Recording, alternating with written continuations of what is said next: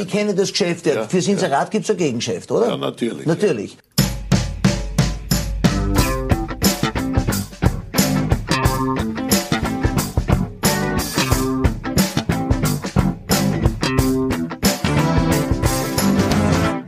Guten Tag. Die Medienwoche ist hier. Mein Name ist Stefan Winterbauer und ich bitte mir besonders hoch anzurechnen, dass ich jetzt nicht versuche, schlecht österreichischen Dialekt nachzumachen.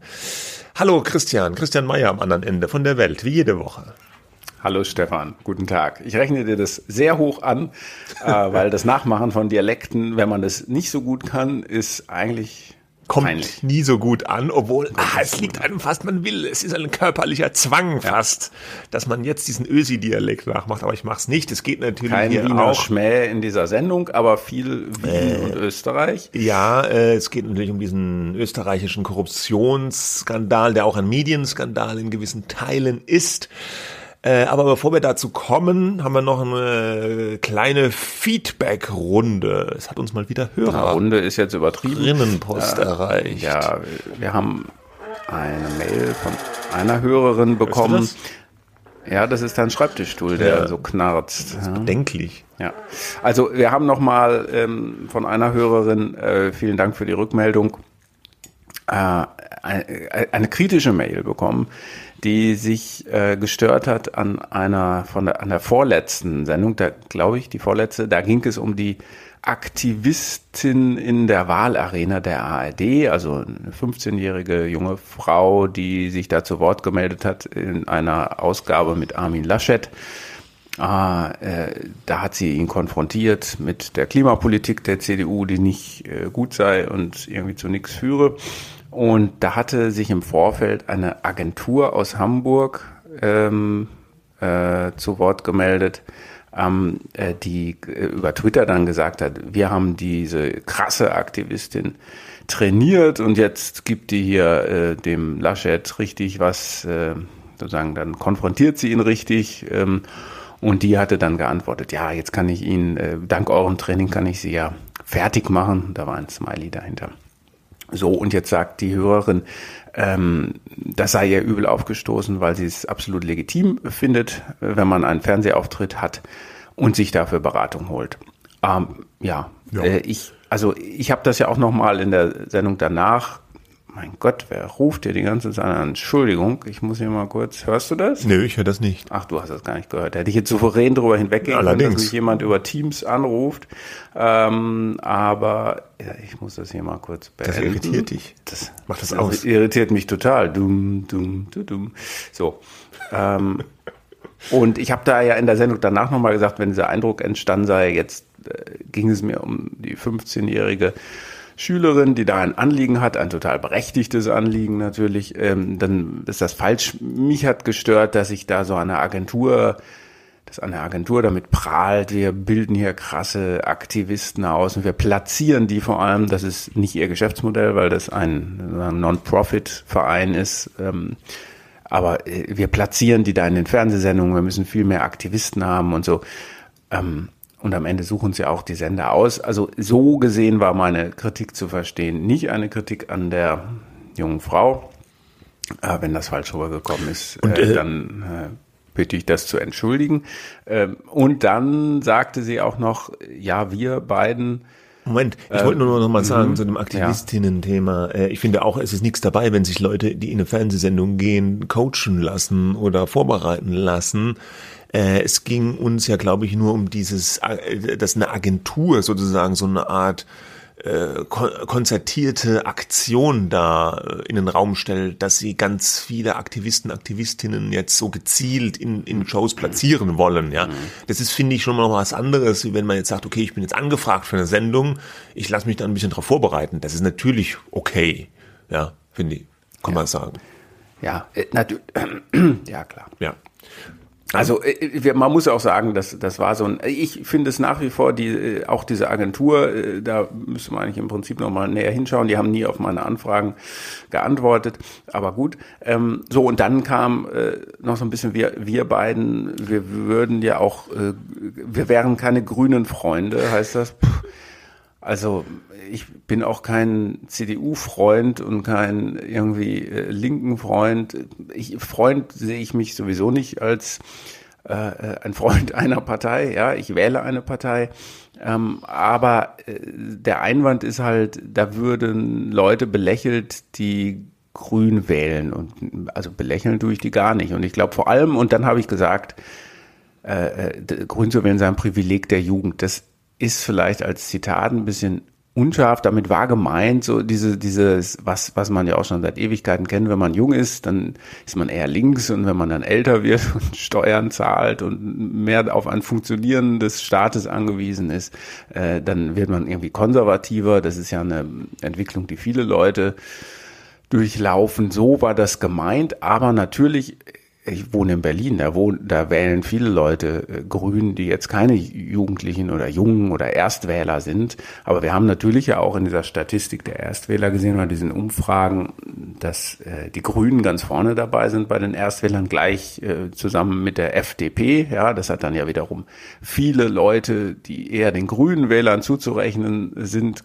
glaube ich, aufgeregt, dass jetzt die jungen Leute sind die alle total bescheuert geworden, ihr wählt FDP. Das ist halt genauso despektierlich. Ähm, jede Wahl einer demokratischen Partei ist legitim, da würde ich niemals drüber lächeln und trotzdem kann man sich natürlich kritisch auseinandersetzen mit den Grünen und ich glaube halt nicht, dass äh, die Klimapolitik die wichtig ist, äh, ein Privileg sozusagen der Grünen ist. Das müssen jetzt alle Parteien machen und nicht nur die Grünen. Ähm, ja. ja. Und dann gab es noch ein Kritik. Ach, noch was. Das war an deine Richtung äh, gewendet. also das war eine ganz äh, ausführliche und finde ich sehr differenzierte äh, ja. Kritik ähm, und hat uns auch sehr gefreut. Also wirklich, sage ich vollkommen unironisch, ähm, weil wir schreiben ja in der Regel, wenn wir reden, das, das machen wir ich glaube, wir machen das ein bisschen ohne Netz und doppelten Boden. Ich schreibe mir da kein Skript, haben wir neulich auch mal gesagt. Man sollte natürlich alles, was man sagt, sich schon gut überlegen. Aber manchmal sind natürlich auch Aussagen dabei, die so ein bisschen undifferenziert rüberkommen. Das gebe ich zu. Also in deine Richtung war, du musst, also, dass wir ja,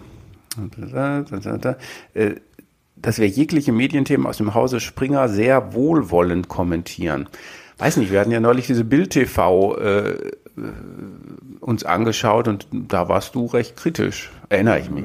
Ja, dachte ich eigentlich auch, aber ist immer interessant, wie das dann rauskommt. Ich meine, ist ja kein Geheimnis, wir arbeiten ja beide für Medienunternehmen. Du arbeitest ja für Axel Springer, bist bei der Welt.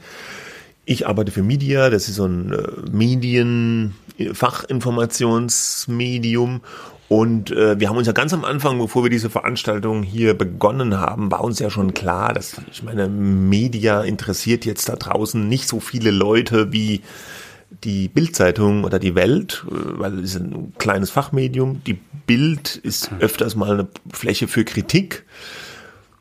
Ich finde häufig zu Recht, manchmal vielleicht auch zu Unrecht. Ja, äh, auch das kann man nicht alles nur schwarz und weiß sehen. Aber wir sind natürlich auch da befangen, einfach wie, wie, wie jeder auch, der irgendwie ja, Arbeitnehmer ist im Unternehmen und äh, bei, wir haben so für ich uns jetzt mehr als du, du vielleicht Fall, mehr als aber, ich, ja. Und aber trotzdem muss ja Kritik auch äh, muss erlaubt sein, haben. Aber und, äh, da hat auch noch nie jemand gesagt, ey, könnt ihr mal irgendwie. Nein, es gab noch nie reden. irgendwie irgendeinen Versuch von unseren Arbeitgebern da jetzt Themen zu beeinflussen. Aber wir haben für uns so festgelegt, also wir sind jetzt nicht an der vordersten Front der Bildzeitungskritik einfach. Wenn da ein Thema ist, was überregional, was, was, was diskutiert wird, interessant wird, wie zum Beispiel der Start von Bild TV, sprechen wir auch darüber. Aber ähm, wir üben auch Kritik. Das macht vielleicht dann eher ich als du, weil ich dann vielleicht ein bisschen weniger befangen bin. Ähm, aber wir, wir, wir, wir kommentieren jetzt nicht jede kleine Wolte aus dem Hause Springer. Ja? Und wenn bei uns mal was ist, beim Media kommentieren wir jetzt auch nicht. Das interessiert halt weniger Leute, ja, wie wenn bei Springer was ist. Erzähl doch mal was. Naja, nein, das finde ich jetzt befangen. Nein, nee, also, ja, aber, aber Verlag hat gerade die äh, was gekauft, ne? Ach so, ja, das kann man sagen. Wir haben äh, Harenberg, Harenberg Verlag. Verlag. der macht den Buchreport, äh, ja. hat bisher zum Spiegel Verlag gehört. Ja, Mai. Äh, ja. Das ist jetzt nichts, aber wo die, wo die, wo die große Allgemeinheit äh, drüber redet, ja, mhm. denke ich mal, oder was so spannend ist. Aber ganz äh, unterm Strich, wenn man jetzt groß äh, Kritiken und Einschätzungen zu Springer oder zu Media erwartet, ist man bei uns vielleicht an der falschen Adresse. Äh, ich glaube, wir wenn können man das jetzt, einordnen Ja. und sagen, das soll alles transparent sein. Ja, es soll irgendwie nicht. äh, Neulich haben wir über Politico, glaube ich, geredet. Das hat Springer genau, hat gekauft. Springer auch gekauft. Das muss man dann sagen, wem gehört was und was wollen die und das aber. Wenn wir ähm, über solche Themen ja. reden, sagen wir das ja auch eigentlich immer dazu, dass unser Arbeitgeber oder dein Arbeitgeber da äh, äh, beteiligt ist irgendwie. Aber man wird jetzt auch nicht, ich sag immer, wenn jetzt beim Spiegel, äh, da hast du auch nichts dr- früher drüber gelesen, dass die dann Riesenhassel mit ihren Chefredakteuren hatten. Das wären die letzten, äh, die das, Ja. die haben mal so einen Blog gehabt, wo die ein bisschen was versucht haben, transparent zu machen, alle. Aber die, äh, die wirklichen Themen, die immer ausdiskutiert werden, das wird niemals äh, sagen, wird man da in eigener Sache schreiben. Da sind amerikanische ähm, Medien ein bisschen offener, die haben dann manchmal so Autoren, die explizit auch über das eigene Haus schreiben, aber das gibt's äh, hier nicht. Und ich finde es auch aus einer Loyalität dem Arbeitgeber gegenüber richtig, äh, zu sagen, das sollen mal die anderen machen. Die können das auch viel besser machen ähm, Ja. als wir. Ähm, ja. Äh, Da hat man eben, äh, dafür hat man eine Medienvielfalt. Äh, ja, es gibt viele, wenn man sich für Kritik an der Bildzeitung interessiert, kann man zum Bildblog gehen oder zu Übermedien auch. Es gibt Medien, Medien, die sich kritisch damit sehr kritisch auseinandersetzen. Wir äh, werden diese Themen auch bearbeiten, aber ein bisschen neutraler in dem Fall. Bearbeiten. vielleicht. Das klingt sehr nach Sach. Ach, bearbeiten, Gut. Jetzt kümmern wir uns doch mal um die Bearbeitung der Themen. Ja, arbeiten wir die doch mal ab. Ja, Äh, genau. also, Österreich. Österreich. Äh, Österreich ist in erster Linie ein Korruptionsskandal.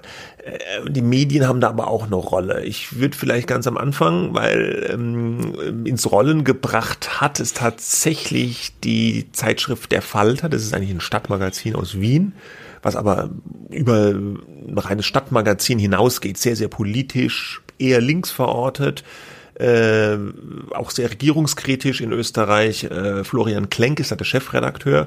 Die haben diesen, diese Geschichte medial in, ins Rollen gebracht. Eigentlich ins Rollen gebracht hat es die Staatsanwaltschaft, die äh, Durchsuchungen angestellt hat bei äh, namhaften Politikern, da ein großes Konvolut an Chatverläufen sichergestellt hat. Und äh, diese Chatverläufe haben dann einiges, ja, sehr Bedenkliches über die Politik äh, der vor allem der Regierungspartei und nicht die Politik vielleicht, aber das Gebaren der Regierungspartei von Sebastian Kurz, der ÖVP, zutage gefördert. Und der Florian Klenk, der Chefredakteur vom Falter, der hat jetzt auch so ein bisschen in Deutschland eine kleine Medientour äh, diese Woche hinter sich gebracht und hat diesen Österreich-Skandal so ein bisschen erklärt. Da war er auch bei Markus Lanz äh, diese Woche und hat das da, fand ich, sehr gut zusammengefasst. Und bevor wir das jetzt versuchen, habe ich gedacht, lassen wir den doch reden. Kurzer Ausschnitt aus Markus Lanz, wie der Florian Klenk erklärt, äh, worum es in dem Skandal eigentlich geht. Das heißt genau, also im Jahr 2016, Sebastian Kurz ist on, on the rise, er ist aber noch Außenminister, er möchte gerne seinen Parteichef stürzen und er möchte gerne den Kanzler stürzen, er hat aber keinen Zugriff zur Parteikasse. Stürzen, nicht stützen. Stürzen, stürzen. Okay. Und er möchte selber Parteichef werden und er möchte selber Kanzler werden und hat ein Projekt ausgearbeitet, das hat er genannt die Operation Ballhausplatz, nach, benannt nach dem Ballhaus, wo der Opernball, äh nicht der Opernball, die, die Bälle stattfinden in der Hofburg. Und dort ist der, das Kanzleramt und dort wollte er hin. Und er hatte aber im Jahr 2016 kein Geld. Er hatte, konnte nicht Spenden akquirieren und er hatte auch keine äh, Parteikasse. Also hat er Wege gesucht, um sich populär zu machen. Und der Vorwurf, der jetzt erhoben wird und der rekonstruiert wird anhand von tausenden Chats, besteht darin, dass er einen sehr hohen Beamten und engen Freund im Finanzministerium hatte, den Generalsekretär im Finanzministerium, der zwei Dinge gemacht haben soll. Einerseits frisierte Studien bezahlt über Scheinrechnungen und zweitens äh, Inserate vergeben haben an Zeitungsherausgeber, die für diese Inserate den Vorteil gegeben haben, äh, kurz diese Inserate, also diese Meinungsumfragen abzudrucken. Ja? Also Fake News produzieren, Fake News verbreiten und die Öffentlichkeit für ihre eigene Des Desinformation bezahlen lassen. Ja, das war so ein bisschen in a nutshell der, der Ösi-Skandal. Und da haben wir auch schon einen Medienaspekt. Es geht im Wesentlichen um diese österreichische ja, wie soll man das nennen, Tradition, Tradition. ja, dass, äh, mhm. dass die, äh, die, die öffentliche Hand, der Staat in Österreich einfach ein sehr großer äh, Werbekunde von Zeitungen ist. Also sie geben viel mehr Geld aus als jetzt die deutsche Regierung für Anzeigen in Zeitungen. Wobei die das natürlich auch manchmal machen. Ne? Es gibt manchmal ja. Kampagnen, Gesundheitsministerium genau. und so weiter. Ja, nach welchem Schlüssel das hier verteilt wird, kann ich jetzt gar nicht sagen. Müsste man sich auch nochmal anschauen. In Österreich wird es halt so ein bisschen offenbar nach Gusto verteilt. Ja. So äh, habe ich das jetzt verstanden. Genau. Und man muss auch dazu sagen, dass die Medienlandschaft in Österreich nochmal eine andere ist. Es gibt in Österreich Österreich äh, mehr Boulevardtitel und Gratistitel als in Deutschland. Gratiszeitungen, die man so traditionell äh, ja, an der U-Bahn mitnimmt, ja. Dann gibt es vor allem auch diese eine Zeitung Österreich, die heißt so wie das Land. Und der Verleger von Österreich ist eine äh, schillernde und bekannte Medienfigur in Österreich, nämlich der Wolfgang Fellner. Und der spielt jetzt in dieser Geschichte auch eine Rolle, weil er soll einer der Nutznießer dieser Inserate sein, die da geschaltet worden sind. Und auch gerade Österreich soll diese äh, Fake-Umfragen, wie das der Florian Klenk da bezeichnet hat, ja, veröffentlicht haben.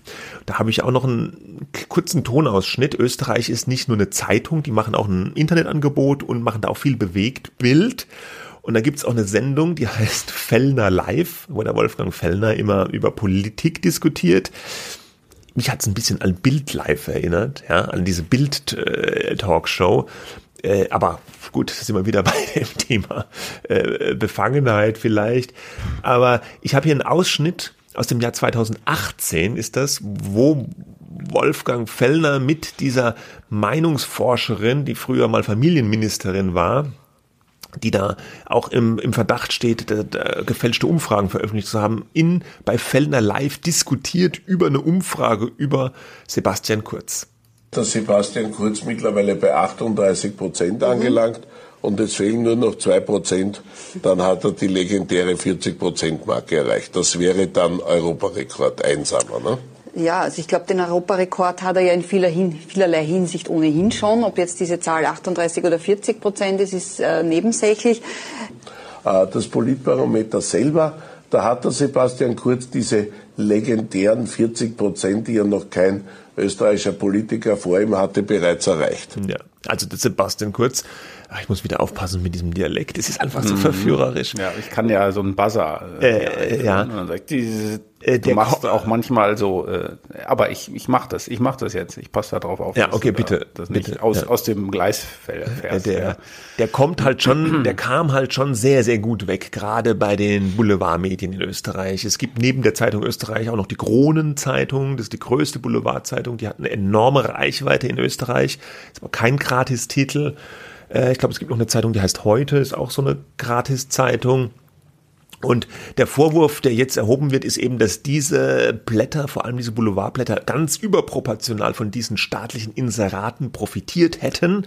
Weil sie so hohe Auflagen haben. Ne? So, deswegen waren so ein bisschen die, äh, das ist sagen, die, die haben eine hohe Auflagen, ja, ja genau. Ne? Die, die, die bemessen das auch danach, äh, wie die Auflage ist. Und wenn man viel Auflage hat, dann kann man halt auch viel Geld bekommen, offenbar, weil das ja dann besonders viele Menschen erreicht. Ob das jetzt die entscheidende Größe ist, äh, um zu sagen, das kriegen die alles, das äh, wage ich mal zu bezweifeln, ja. Ja, also es gab da auch, der, der, der Klenk hat, hat bei Markus Lanz dann ja auch noch gesagt, man könne das zeitlich genau sehen, als äh, wenn ein Medium praktisch äh, kritisch berichtet hat, dass dann die Anzeigen gestoppt wurden allerdings und auch, dass äh, eine Zeitung wie ähm, was war es die Kronenzeitung war es, glaube ich, mhm. ein Beispiel, äh, äh, als äh, Sebastian Kurz äh, dann schon als Kanzler äh, da enorm in der Kritik stand wegen einer Sache, dass da auf der Titelseite überhaupt nichts drüber berichtet worden ist, sondern da wurde irgendwas über Corona in Salzburg berichtet und noch irgendwelche lokalen Dinge. Also er meinte da schon nachweisen zu können, dass es da offenbar einen inhaltlichen Zusammenhang gibt, ja, zwischen dieser Inserateschaltung und der Berichterstattung oder der Nichtberichterstattung. Das ist ja auch ein Thema, dass manchmal so der Vorwurf, diese Zeitungen dann eben negative Berichte weglassen, weil sie fürchten, dann nicht mehr bedacht zu werden von diesen Inseraten. Das kommt ja noch dazu, dass diese Zeitungen, wenn das Gratiszeitungen sind, sind ja extrem alleine abhängig von Inseraten, von Werbung.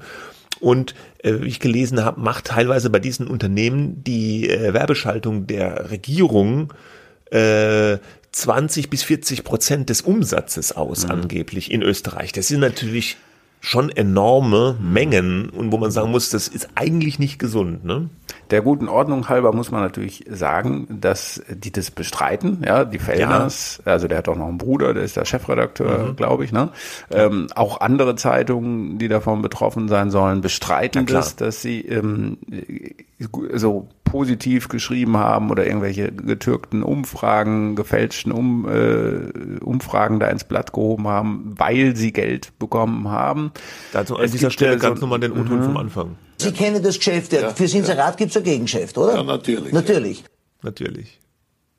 Aber das war, würde jetzt wahrscheinlich sagen, so war es nicht gemeint. Da jetzt der Kontext, ja genau. Ja, nee, weil Gut, die das aber bestreiten. Es ist, es ja. ist lustig, ja, ja, es ist auf jeden Fall ja. lustig. Also ähm, der Deutschlandfunk unter anderem hat äh, gesprochen mit einem österreichischen Medienforscher, der Andi Kaltenbrunner. Ähm, der hat eine Studie äh, geschrieben, äh, gemacht ähm, über eben die Presse- und Rundfunkförderung in Österreich. Es gibt auch noch neben dieser Inseratenpolitik eine ganz reguläre Medienförderung, wo etwas weniger weniger Geld verteilt wird, aber es ist, also Tradition hast du ähm, eben gesagt, äh, die österreichischen Zeitungen werden äh, bezuschusst, ja, vom Staat, ja, mhm. auch Zeitschriften.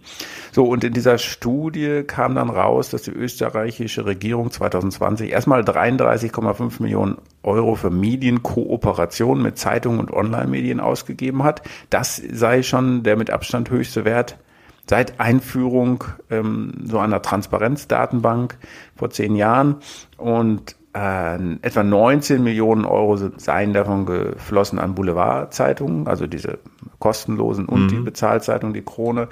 Und dann hat er aber auch noch einen etwas höheren Wert parat. Insgesamt habe die öffentliche Hand in Österreich 222 Millionen Euro für Inserate ausgegeben. Also das nochmal äh, on top. Ähm, weiß nicht, was alles zu Kooperationen zählt, aber ob die Inserate da drin sind. Aber 220 Millionen Euro für äh, äh, Inserate in Zeitungen, das ist ja, oder, oder deren Online-Medien vermutlich auch, ne? Das sei mhm. das fünf- bis zehnfache pro Kopf äh, wie in Deutschland. Mhm, ja. ja, und das sind schon enorme Summen. Und äh, ja, letztlich ist ja auch Sebastian Kurz jetzt wegen dieser Affäre zurückgetreten als Kanzler. Also hat massive Auswirkungen äh, gehabt in Österreich mal wieder. Und wir erinnern uns ja auch noch an die Ibiza-Affäre in dem Zusammenhang. Das war ja die Sache, wo der damalige, der FPÖ äh, Politiker Strache da mit einem versteckten Videokamera äh, gefilmt wurde auf Ibiza und sich da um Kopf und Kragen geredet hat und eben auch davon geredet hat, eben die Kronenzeitung, die müsse man irgendwie in die Tasche stecken und da müsse man Leute äh, haben, die dann für einen schreiben. Und das war da auch einer dieser äh, skandalösen Aspekte, dass offenbar dieser FPÖ-Politiker Strache da äh, dachte, die Medien, die Kronenzeitung einfach nach Gusto manipulieren zu können. Und damals hatte sich der Kurz als Kanzler noch vor die Medien, vor die Presse gestellt und hat es ganz scharf verurteilt, was das für ein Verständnis sei von Pressefreiheit. Und ganz schlimm, und das fliegt ihm jetzt natürlich auch so ein bisschen um die Ohren, ja, weil nachdem diese äh, Sachen veröffentlicht wurden, sieht so ein bisschen aus danach, dass er und seine Partei ja vielleicht was ganz ähnliches gemacht haben, ja, wie, wie Strache damals angekündigt hat, tun zu wollen, nämlich da manipuliert zu haben. Es wird natürlich, du hast es gesagt, es wird von allen Beteiligten abgestritten, aber die, die Chatverläufe, die, das kann man online nachlesen, mhm. die sind einerseits sehr deftig, ja, da wird mit äh, Ohrschloch und, und so weiter äh, äh, ja, danke, um sich geworfen. Ja. Äh, und äh, da wird aber auch schon klar, dass die das tatsächlich so als Einflussnahme gesehen haben auf die Medien, ja. diese Inserate. Und das ist natürlich schon ein, ein faustiger Skandal. Und ja, wir hatten das neulich mal, oder hatten wir es nicht? Ich hatte neulich mal mit dem ORF-Intendanten ein Interview gemacht, der jetzt ausscheidet. Ähm, in dem äh, Zusammenhang äh, habe ich mich auch nochmal mit dem Thema beschäftigt. Da geht es auch immer äh, um die Frage, wie viel Einfluss hat eigentlich der ORF, äh, der, der Kurz oder die Regierung dann die jeweilige auf den ORF, also den größten Sender, ja, der ja sozusagen die Medienmacht neben den großen Boulevardzeitungen in Österreich ist. Ähm, und da sagt der ORF natürlich, ja, die wollen immer Einfluss nehmen, aber am Ende können sie es gar nicht. Am Ende ist aber jetzt auch äh, der Kandidat zum neuen ORF-Chef äh, gewählt worden, ähm, der am meisten Unterstützer der ähm, ÖVP, also der Partei von mm. Kurz, äh, hat. Ne? Da gibt so es so einen Kreis von 30 Wahlleuten, Stiftungsrat oder so heißt das. Und äh, die werden dann immer bestimmten Lagern zugeordnet, wie in Deutschland teilweise auch. Ähm, die sind keine Politiker selber, aber sagen Unterstützer von bestimmten Parteien, ja. Äh, und da hat halt die ÖVP in diesem Kreis der der Leute, die dann den ORF-Chef wählt, äh, das absolute Übergewicht im Augenblick und äh, entsprechend ist auch ein Kandidat, der der ÖVP zugerechnet wird, ähm, äh, Chef geworden. Also Österreich ist, äh, kann man glaube ich so zusammenfassen, eine extrem eine Medienlandschaft, die extrem mit der Politik vernetzt ist, glaube ich, noch viel stärker als, als in Deutschland. Ähm, das äh, ist nochmal eine andere Veranstaltung, aber äh, ja, das kann das man, glaube ich, ohne Verschwörungsgeschichten äh, zu verbreiten, ja. einfach so sagen. Ja. Das ist die eine Seite.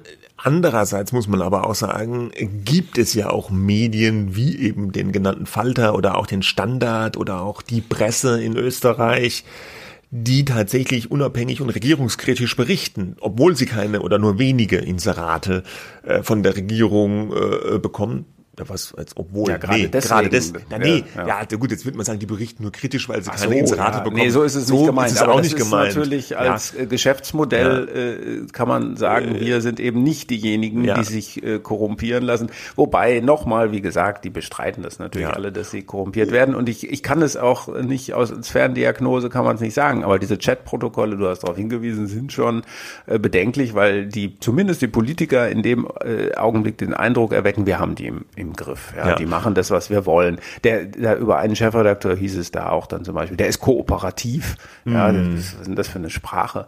Ja, und der, ähm, der ORF muss man auch sagen, klar, da war diese Sache mit der Intendantenwahl. Andererseits gibt's ja auch den Armin Wolf, den Anchorman von äh, mhm. ZIP 2, dieser ähm, Nachrichtenhauptsendung im österreichischen ORF-Fernsehen.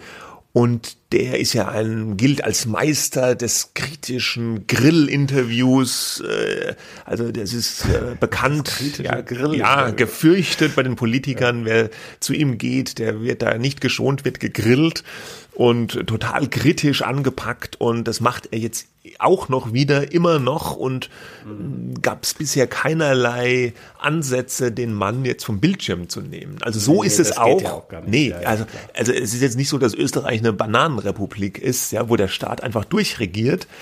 Äh, der Staat versucht es da vielleicht stärker als bei uns noch Einfluss zu nehmen und hat auch hier und da nochmal andere Hebel. Aber es gibt da natürlich noch eine unabhängige Presse auch und es gibt auch eine unabhängige Justiz offensichtlich, weil die Staatsanwälte, die haben ja in der konzertierten Aktion da diese ganzen Regierungsmitglieder durchsucht und diese Chats da äh, äh, rausgezerrt irgendwie ja. aus Also dass Devices. die Demokratie funktioniert, äh, ja. auch in Österreich, so sollte das nicht äh, ausgelegt werden. Auch der ORF, ähm, natürlich, da, da sozusagen geht da nicht, da ruft nicht der Kurz an und sagt, am heute Abend im ZIP sendet ihr bitte das, äh, sowas auch nicht gemeint.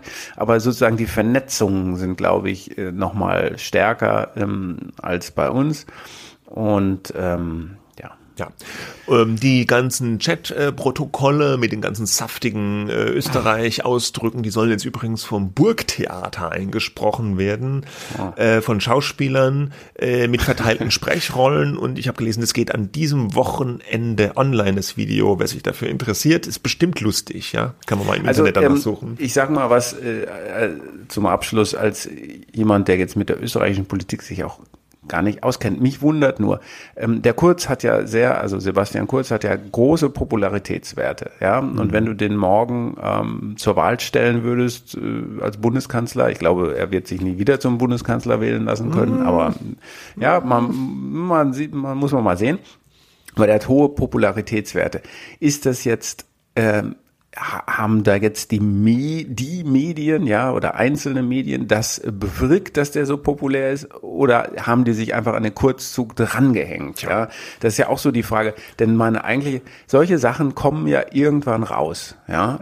Chatprotokoll, man sieht es doch, also viele Sachen kommen auch nicht raus, deswegen kennt man sie auch nicht. Ja? genau. Aber, aber vieles, äh, was wirklich wo gemauschelt wird im Hintergrund oder zumindest ganz starker Verdacht erst herrscht, dass da gemauschelt wird, äh, kommt ja dann doch irgendwann raus. Ja, und das, äh, ja, wozu hat es geführt, dass der Mann zurückgetreten ist? Die Regierung bleibt, ja, haben sie halt einen Ersatz gefunden für ihn, statt die Koalition in die Luft zu sprengen. Ähm, aber äh, der Kurz ist weg, ja, der populäre Mensch. Und ähm, da das, das ja gut, ist so die Frage, äh, was was ist da eigentlich äh, Aktion, Reaktion, Konsequenz? Das ist, ist mir noch so ein bisschen äh, unklar. Das ist ein klassisches Henne-Ei-Problem, würde ich mal sagen. Ja, ist der Kurz so populär, weil weil die Medien ihn hochschreiben in Anführungsstrichen oder ist er kurz per se populär und die Medien hängen sich dran, weil sie halt gerne ähm, auf der Gewinnerseite stehen und auch von der Popularität des kann des Sebastian Kurz profitieren. Das kann man wahrscheinlich nicht voneinander trennen. Das ist ein sich gegenseitig verstärkendes Phänomen irgendwie. Ja, das hast ne? du, das hast du gut gesagt. Das ja. beides, das sich gegenseitig verstärkt. Ich glaube, man kann wieder besserwisserisch vielleicht ein bisschen äh, sagen, es bringt nichts. Ja, macht einfach eine jetzt kommt der Populist hier durch, macht einfach eine gute Politik und dann schreiben die Medien schon gut, ja, wenn es, wenn was ordentliches bei rauskommt. Ja, mm, ja genau. So, ja, so das habe ich jetzt versucht, ein bisschen bayerisch zu ja, Mac. Mm. Mac, ja. So, bevor wir ins allzu große Labern kommen, bitte machen wir hier, ja. Aber wir bleiben so ein bisschen trotzdem beim Thema, nämlich digitale Spuren hinterlassen, die einem hinterher irgendwie peinlich sein können. Einer der großen Aufreger dieser Woche war äh, Sarah Lee Heinrich. Das ist eine junge Frau, äh, ja, mit Migrationshintergrund, eine junge schwarze Frau, die wurde gewählt zur neuen Sprecherin der Grünen Jugend. Das ist die Jugendorganisation der Partei Die Grünen. Und nachdem sie gewählt wurde, haben irgendwelche Leute im Internet alte Tweets von ihr ausgegraben, die sie mal als 13- oder 14-Jährige in diesem Twitter abgelassen hat. Und das waren so bedenkliche Tweets. Ich habe hier mal ein Zitat, was sie früher mal auf Twitter geschrieben hat ich werde dich finden und anspucken, dann aufhängen, mit einem Messer anstupsen und bluten lassen. Was der Grund für die für den Zorn der jungen Frau war, äh, oder Mädchen muss man damals, ja, wenn sie 13 oder 14 war, fast noch sagen, weiß ich jetzt gar nicht. Dann hat sie irgendeinen anderen Hakenkreuz-Tweet mit Heil kommentiert und von Tunten und Schwuchteln geredet und von Behinderten, lauter so ein Zeug, ja.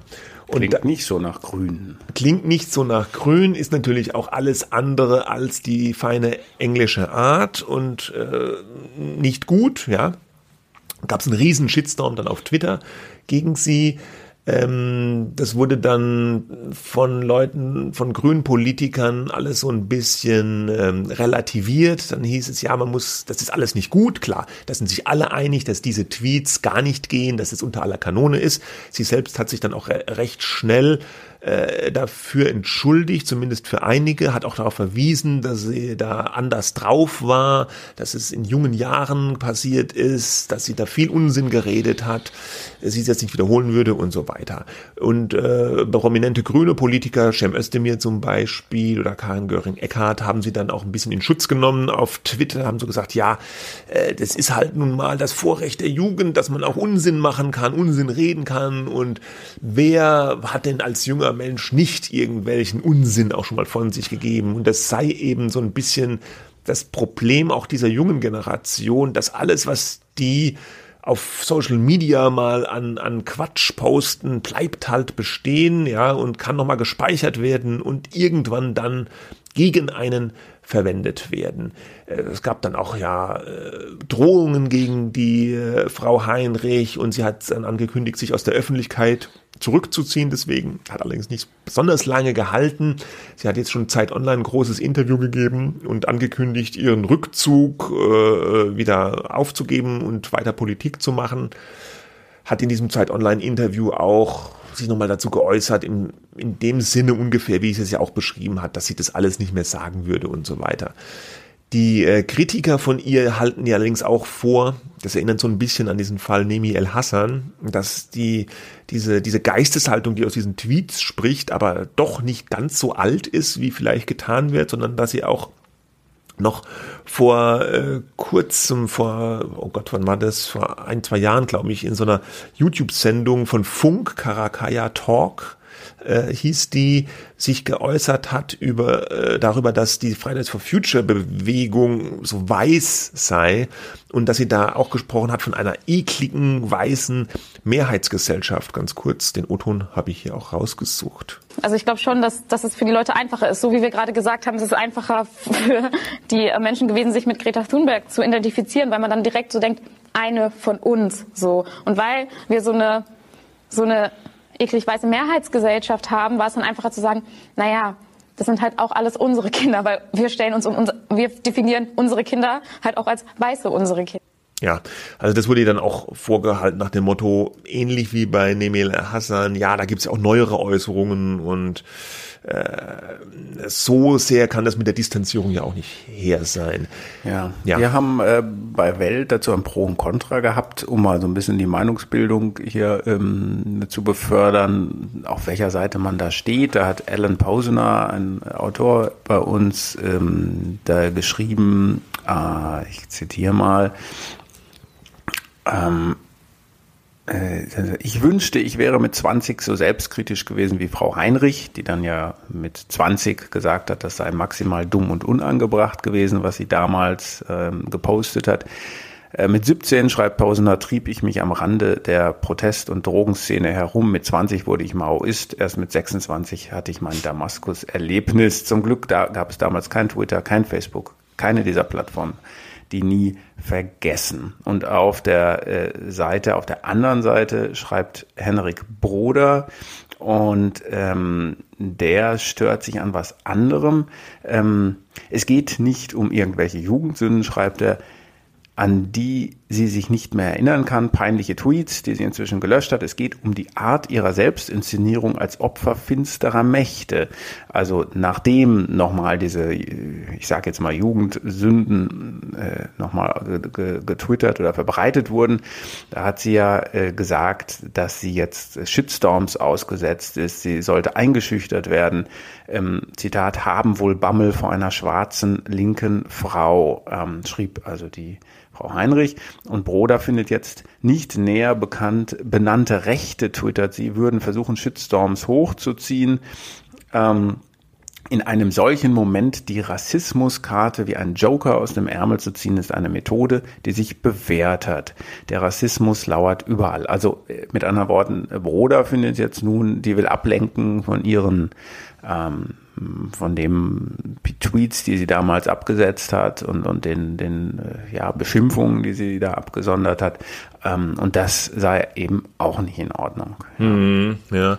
Und das hat sie ja heute gemacht, sozusagen. Ne? Ja, Was damals ja. war es damals und das heute dann mhm. zu Recht mit der Rassismuskarte, wie Bruder das nennt, ja. zu überlagern. Also das naja. ist ein, das Ganze geht ja mal wieder so auf diese Mechaniken von Social Media auch. Und ich würde auch ein bisschen das aufteilen, ähnlich wie Bruder, in zwei Aspekte.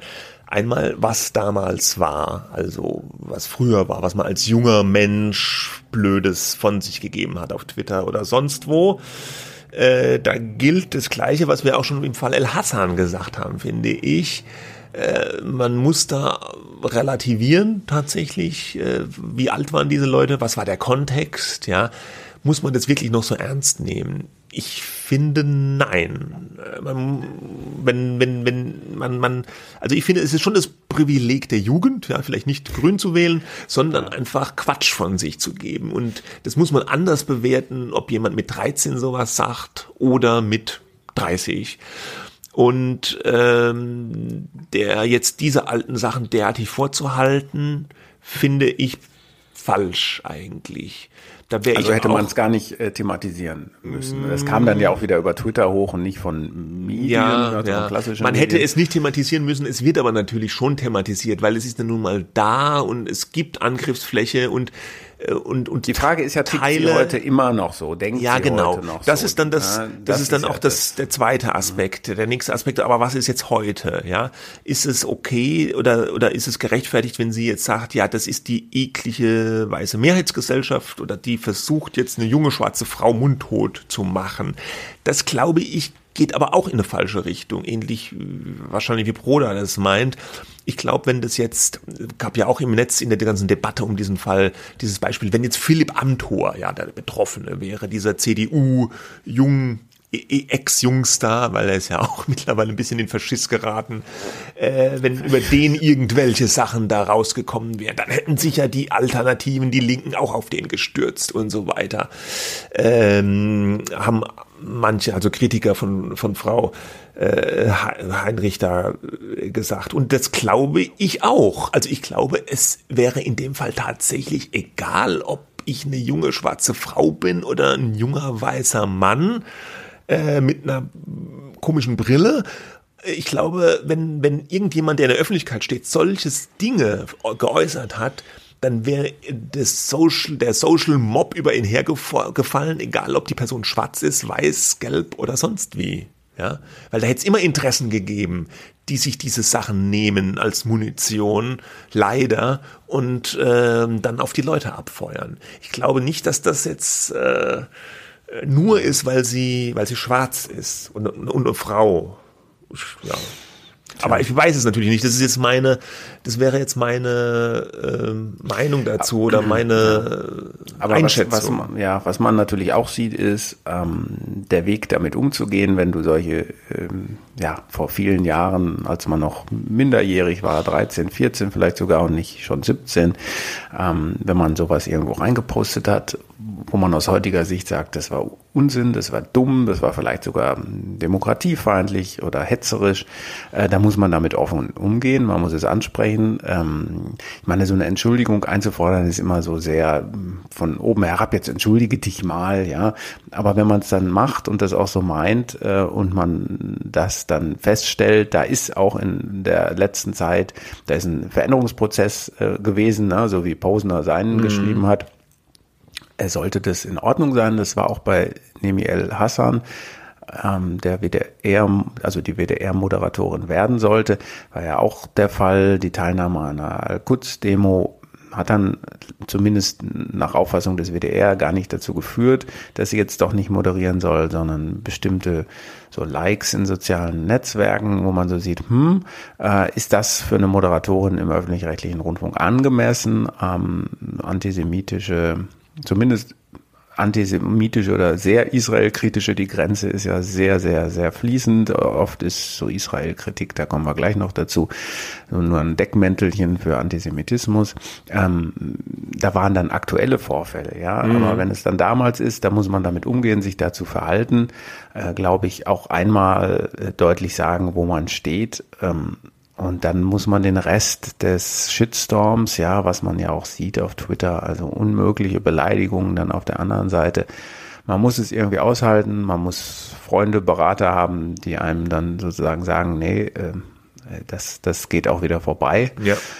Das ist ähm, auch der Umgang ja. mit sowas, ist ganz interessant. In dem Zeit Online-Interview hat, hat sie gesagt, ja, sie hat zum Glück ein Team um sich gehabt, äh, was sie so ein bisschen geschützt hat, auch vor diesen Shitstorms, ja, dass sie das nicht selber lesen musste. Das ist, glaube ich, in so einem Fall wichtig für eine Person der, der Öffentlichkeit, dass man sich da ein bisschen auch äh, rauszieht aus diesen Shitstorms, dass man sich dem, da hm. nicht dem so aussetzt, weil das macht was mit den Leuten. Das ist, glaube ich, kein Spaß. Und äh, ähm, da muss man die eigene Souveränität haben. Man sagt, nee, ich gucke mir jetzt nicht alles an. Twitter ist eigentlich gar kein echter Ort. Twitter ist nur Twitter und das geht wieder vorbei. Ja, das kann auch nicht jeder. Ja, äh, wobei man jetzt halt auch keine Generalabsolution. Nein, das war jetzt auch gar nicht da gemeint. Vielleicht ich, sollte man das auch. Shitstorms, mh, hm, ja. ja, ja, klar. Das ist das, was die Shitstorms betrifft. Äh, ich finde auch, man man muss nicht, man man man sollte sagen, ja, das äh, war fünf, sechs Jahre her. Da habe ich anders äh, getickt. Trotzdem ist es natürlich auch nicht verkehrt, nochmal zu schauen, was war denn das, was habe ich und dann äh, und dann vielleicht auch von, was habe ich damals gesagt, von aus heutiger Sicht dann nochmal zu sagen, äh, auch öffentlich ne, ähm, an, an andere, vielleicht jetzt heute jüngere Leute, passt auf, was ihr im Internet postet und überlegt am besten nicht nur, dass ihr das zurückhaltet, was ihr denkt, darum geht es eigentlich gar nicht, sondern überlegt euch mal, was ihr da wirklich äh, reinschreibt und reinsprecht in, in dieses Netz. Stimmt denn das wirklich äh, alles so und ist das äh, wirklich so, wie wir miteinander leben wollen, indem man sich gegenseitig beschimpft? Ja, mm, ja. Ja, naja, ja gut, aber das ist halt bei den jungen ja. Leuten manchmal, ne? das ist halt dadurch, dass es alles gespeichert wird, schon eine schwierige Kiste. Ich kann, kann ich schon nachvollziehen, ja, weil früher hat man das vielleicht auf dem Pausenhof gesagt oder war auch nicht ja. in Ordnung und dann war es halt weg, ja, und jetzt kann man das oder noch. Hast du mit der Spraydose an die Turnhalle irgendwas geschrieben? Hast du das gemacht, ja? Nein. Nein. Nein. ich, ich, ich glaube, nein, nein, nein, ich kann mich an nichts äh, dergleichen erinnern.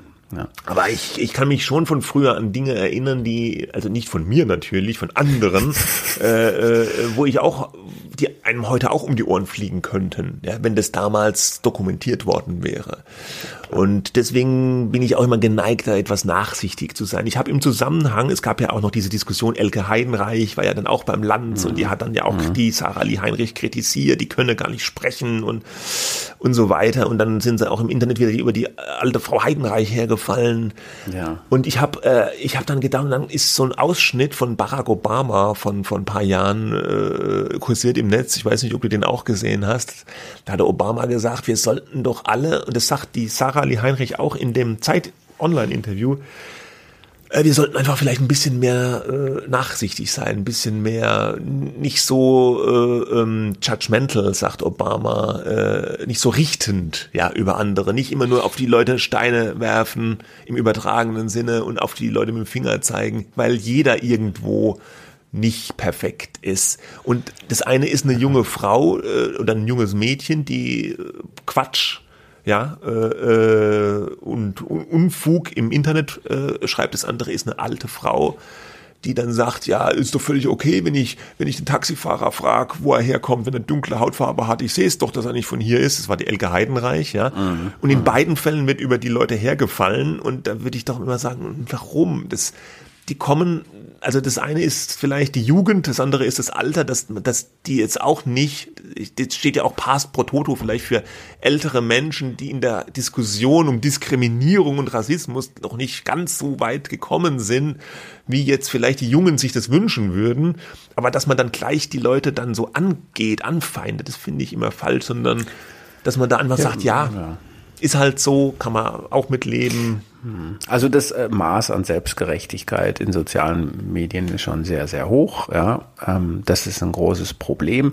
Auf der anderen Seite müssen wir Medien natürlich auch immer darauf achten, dass die Leute, die in Ämter gewählt werden, ähm, wie im Fall von Frau Heinrich, oder die wichtige Positionen dann im öffentlich-rechtlichen Fernsehen bekleiden, in dem Fall wie Nemi El Hassan oder Sollen, ähm, dass man schaut, was sind das für Leute? Ja, das mhm. hätte man früher genauso gemacht und wenn wenn man irgendwie ähm, also es gibt natürlich immer wieder Fälle, wo sogenannte Prominente im Fernsehen auftreten, wo man nachher sagt, oh, die sympathisieren aber mit X und die haben mal Y getan und so, ja, ähm, das ist ähm, das ist ähm, ja, ich, ich finde, man muss sie schon sozusagen an ihren Worten messen, ja, ähm, aber man soll sie natürlich nicht, ähm, man, man muss muss es dann differenziert bewerten und anschauen. Ja, ich genau. weiß, dass das manchen Leuten nicht ausreicht, ja, dass die auf Differenzierung keinen Bock haben und wenn da einzelne Sachen gesagt worden sind, dann müssen die sozusagen weg, ja. Mhm. So sehen das ja viele, ja, egal nun ob eine Elke Heidenreich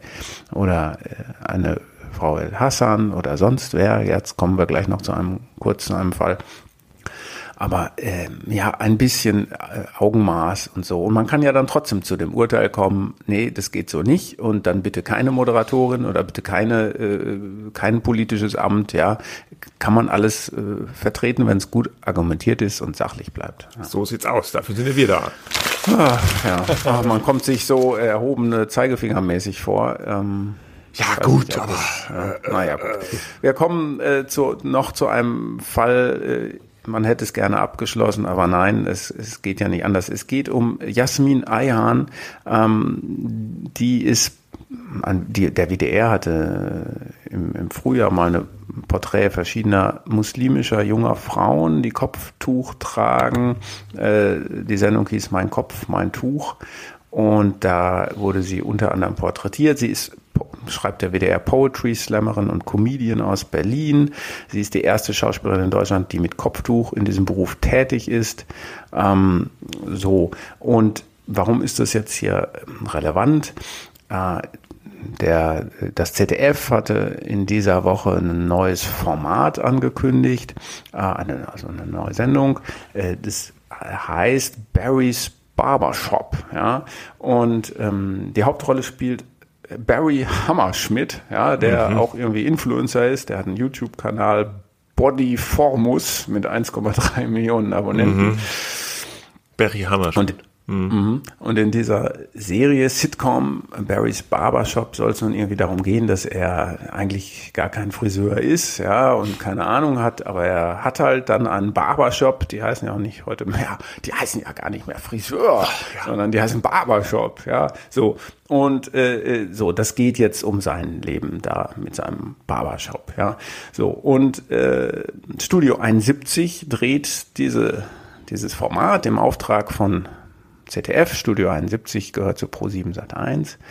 Und ähm, für die Drehbücher. Studio 71 wollen die sich Studio wahrscheinlich 70, 71 oder nee, 71, weil 71 Media Group. Pro 7 Sat 1. Ich dachte, das hätte was mit, naja gut, e egal. Egal. Ja. Whatever, äh, ja, ich sage jetzt Studio, Studio 71 klingt wie so ein Club äh, aus den 70ern. Ja, war doch so auch so einer. Ja, Studio 54 oder was war das, oder? Ja. Mit Andy Warhol ja. und so. Ja, ja eben. Hieß der dann 54 oder was? Nein, ist egal. Ja. Whatever. So, so. Und für die Drehbücher von Barry's Barbershop zeichnen verschiedene Autoren äh, verantwortlich und unter anderem in dieser Pressemitteilung werden auch zwei Comedians genannt, Usama Elias und Jasmin Ayhan. So, und daraufhin ich glaube, es war wieder Bild, die die ersten waren, haben die äh, gesagt, nee, also diese Jasmin Eihan, die wird jetzt quasi vom äh, ZDF beschäftigt, das geht ja gar nicht, denn die äh, Jasmin Eihan ist halt eine Influencerin äh, und auch die sei, wie Nemi El Hassan, ähm, durch antisemitische Äußerungen in sozialen Netzwerken aufgefallen. Und äh, dann wurde das alles rausgeholt, was sie äh, bislang so gesagt hat. Und ähm, ja, dazu gehört beispielsweise, ich nenne mir so ein Beispiel, sie hat eine Karikatur verbreitet, äh, in der ähm, ein, ein, ja, ein, eine,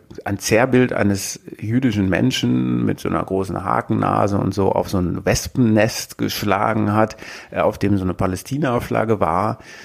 Und dann sind, äh, äh, hat er erst draufgeschlagen, dann sind die Bienen, oder Bienen waren es wahrscheinlich, rausgeflogen, ja, und dann äh, ist der, der Mann zu so Kamerateams hingelaufen, die da rumstanden von CNN und BBC, und denen hat er dann gesagt, hier, das müsst ihr filmen, ne, dieses aufgescheuchte Bienennest, das ist Palästina, ja, also mhm. mit anderen Worten, die sind alle wild geworden und, und wir, äh, Israel kann ja alles gar nichts dafür, dass es da den Nahostkonflikt die, gibt. Die Aussage ist ein bisschen bisschen fand ich auch diese Karikatur, ja, die, die Israelis sind selber schuld, wenn die, äh, wenn die Raketen da äh, äh von der Hamas rüberfliegen. Ach so, ja, ja, nee, aber auf jeden Fall sind sie nicht. Äh, und dann tun sie so vor den ziehen, ne? Medien, ne? ja, als und das ist das, gar nichts äh, zu tun. Mh, genau. Und was, äh, was die Jasmin Poesie nennt sie sich in sozialen Netzwerken äh, da und nicht nur äh, bei diesem Posting äh, betreibt, ist halt massive Israel-Kritik, die aber die Grenze zum Antisemitismus äh, deutlich überschreitet, glaube ich auch. Und da gibt's zum Beispiel Videos, zwei mindestens habe ich gesehen. Äh, sie hat so Instagram-Videos, ähm, da postet sie ab und zu mal, äh, da hat sie sich über Medien in, in Deutschland geäußert und, und da gibt's einen Kollegen, mit dem sie eng zusammenarbeitet, offenbar einen politischen Influencer namens Tarek Bae. Äh, das ist nochmal so eine eigene Figur, aber da muss man jetzt in dem Zusammenhang nicht drauf eingehen. Es geht nämlich nur darum, was sie gesagt hat. Denn dieser Tarek Bae mache, sagte sie, keine von Zionisten finanzierten Medien wie ein Großteil des Landes, sondern arbeitet sehr sauber und nicht schlampig. Und dann hat sie das in einem zweiten Video nochmal äh, wiederholt, ja, Zionisten äh, mit einem Batzen Geld, Zitat, finanzieren im Grunde oder denen gehören die deutschen Medien. Ja. Als ZDF das zionistische deutsche Fernsehen praktisch, für das sie jetzt ja tätig dann ist. Ja, also ähm, so und es gab, es war jetzt nicht so, dass äh, diese hm, dass das völlig unbekannt gewesen ist, denn sie hat schon mal für MTV gearbeitet, ähm, auch als Autorin, ja, ähm, oder nee, Moderatorin war das für, für so ein Format von MTV. Ähm, und äh, da gab es dann wohl Hinweise ähm, an, an MTV, schaut euch die, die Frau mal an. Und dann hatte MTV relativ kurz und knapp, wohl auch ohne Rücksprache mit ihr, äh, äh, gesagt, nee, äh, wir sind gegen jede Form des Antisemitismus ähm, und die Verbreitung von Klischees und Verschwörungstheorien. Und dann möchte man jetzt nicht mehr mit ihr zusammenarbeiten. Daraufhin hatte sie dann ein doch sehr wütendes äh, Video auf Instagram äh, veröffentlicht, wo sie gesagt hat, nein, das hätte nichts mit Judenhass zu tun, was sie da betreibt. Das ist Israel-Kritik und das darf sie. Äh, und dann hat sie nochmal auf die Geschichte von Palästina und so weiter verwiesen. Kann man ja auch alles machen. Aber das war dann so, hier MTV, ich will gar nicht mit euch arbeiten, ich kündige euch und ja, das, das ging dann relativ hart äh, zur Sache. Aber will damit sagen, MTV hatte da schon Konsequenzen gezogen und ähm, äh, dieser sozusagen, wo sie da einzuordnen ist, ähm, möglicherweise ähm, war, hatte dann wohl keine Rolle gespielt. Und äh, ich hatte noch mal beim ZDF nachgefragt. Die verweisen dann wieder darauf, naja, dieses Format, was da produziert wurde. Es gibt wohl auch schon die ersten fertigen Folgen. Ja, ähm, das hätte, da wäre aber nichts, äh, sagen, da wäre dieses Gedankengut gar nicht Teil äh, dieses Formats. Und das wird ja auch alles abgenommen und geprüft. Ja, und wenn es da nichts zu beanstanden gibt, kein Problem. Und die Produktionsfirma sagt das ZDF äh, hätte sich äh, damit auseinandergesetzt. Es gab Artikel in der Jungen Freiheit und bei Tichys Einblick, also rechte Medien, ähm, über die Frau. Äh, sie hätten sich damit auseinandergesetzt, aber gegenüber der Produktionsfirma hätte sie die Vorwürfe, sie sei antisemitisch, äh, glaubhaft entkräften können. Äh, und das war das Statement des, des ZDF und Studio 71 hatte dann nochmal auf Nachfrage gesagt, Frau Eihan sah, sei erstmalig für Studio 71 tätig und speziell für dieses Projekt in Absprache mit dem Auftraggeber als freie Junior-Gag-Autorin tätig. Und da finde ich schon, mehr Distanzierung geht jetzt eigentlich nicht. Ja, sie ist erstmalig und speziell für dieses Format und dann Frei. auch noch freie Junior-Gag-Autorin. Junior. Ja, ja, da sieht man ja schon, die wollen sich jetzt auch nicht, die sind sich ja auch unsicher. Das Format Barrys Barbershop oder einige Folgen sind ja aber bereits abgedreht. Ja, da sagt man jetzt auch nicht, das kommt nicht mehr. Vor allem, wenn Barry äh, wahrscheinlich selber keine antisemitischen Beleidigungen in seiner Show von sich gibt. Ja, äh, und sie haben dann auch noch gesagt, zur weiteren Produktionsplanung können wir aktuell noch nichts sagen. Hm. Ja. Ja, so. Aber das, das ist sozusagen die, die Lage, der neue Fall El Hassan. Da haben dann natürlich einige gesagt, was ist das Problem der Öffentlich-Rechtlichen? Ähm, ich weiß nicht, also so einen strukturellen Antisemitismus da jetzt zu unterstellen, aufgrund dieser zwei Fälle, fände ich nicht ausreichend, ja, da müsste man vielleicht nochmal ein bisschen tiefer schauen. Ähm, was, was es vielleicht schon gibt, ist so eine Art Unbedarftheit, ja, äh, dass man sagt, naja, hm, es ist halt ähm, aber ja. ein bisschen schwierig. Ne? Das war ja schon eine Kritik, die äh, vielfach geäußert wurde, auch wieder auf Social Media, dass es hier ein strukturelles Problem gäbe beim öffentlich-rechtlichen Rundfunk, der sozusagen auf dem antisemitischen Auge blind sei. Also von mir jetzt paraphrasiert und zwar anhand der Beispiele El Hassan und jetzt äh, der Frau Jasmin äh, Poesie, Ayan. Künstlername ja. Mhm. ist, Ayan heißt sie im, im wirklichen mhm. Leben. Ähm, ja, ich wie du auch, würde ich nicht mitgehen bei diesem strukturellen Vorwurf, dass da jetzt antisemitische Strukturen bei ARD und ZDF zu verorten sind wegen diesen zwei Fällen. Es ist ja auch nicht so, dass die jetzt Intendantinnen werden sollten oder so, sag ich jetzt mal überspitzt oder, oder die Tagesthemen moderieren. Das eine war eine Frau, die sollte Moderatorin von Quarks werden, die Nemi El Hassan. Ja, gute Sendung und so, aber okay. Und die andere ist jetzt ja freie Junior-Gag-Autorin bei einer Produktionsfirma.